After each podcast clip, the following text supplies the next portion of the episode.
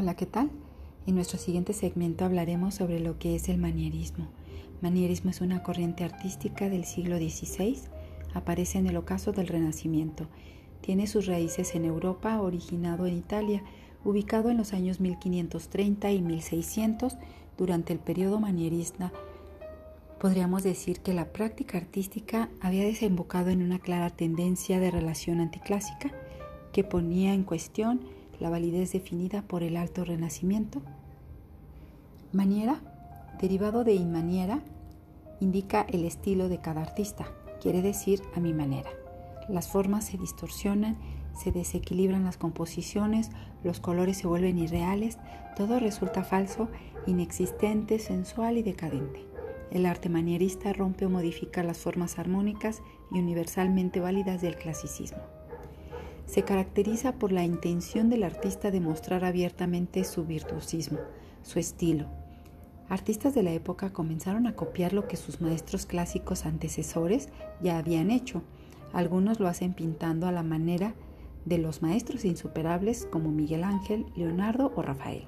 Y otros buscan ir más allá, como lo hace Parmigianino rompiendo voluntariamente todas las convenciones para crear algo inteligente, novedoso e impactante respecto de la generación que lo precede. Sin embargo, no copiaban la esencia, sino la manera. Estas copias fueron descritas por los artistas como invenciones originales. Creaban experimentos extraños y artificios, como la ventana en forma de rostro de Federico Zúcaro.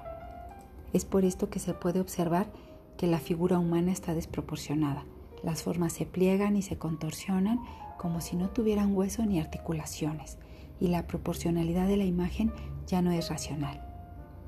En el 1520, el arte había alcanzado la cima de la perfección, difícilmente podría ser mejorado.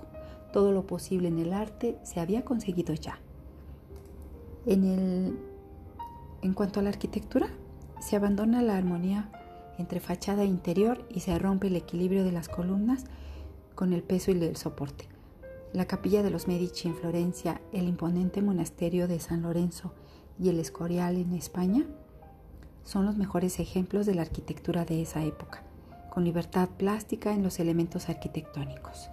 Respecto a la escultura, la técnica ha pasado del marfil blanco a la madera, que después era tratada con una capa de yeso con policromía.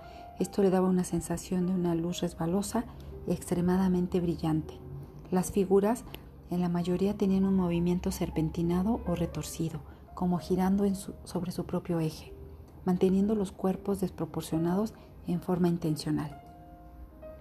Respecto a la pintura, la pintura manierista se caracteriza por tener composiciones con mayor movimiento, con una variación cromática y una mayor expresividad en las pinceladas.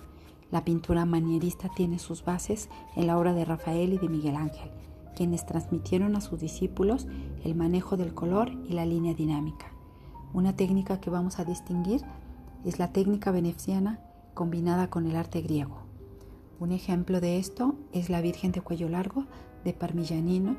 Es una pintura al óleo sobre tela que se encuentra en la Galería del Uffizi en Florencia, Italia.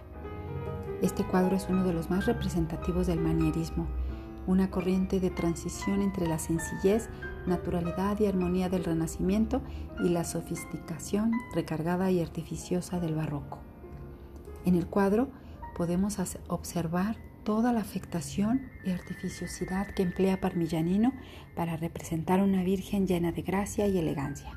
Llega incluso a ponerle un cuello que, que se asemeja más al de un hermoso cisne que al de una mujer Vemos sus proporciones raras y caprichosas, como con sus dedos largos que aún así logran el efecto de la delicadeza, jugando con las proporciones del cuerpo humano de rara y caprichosa manera. En ella podemos observar el trazo firme de un artista ya maduro, consciente de lo que quiere y cómo debe lograrlo.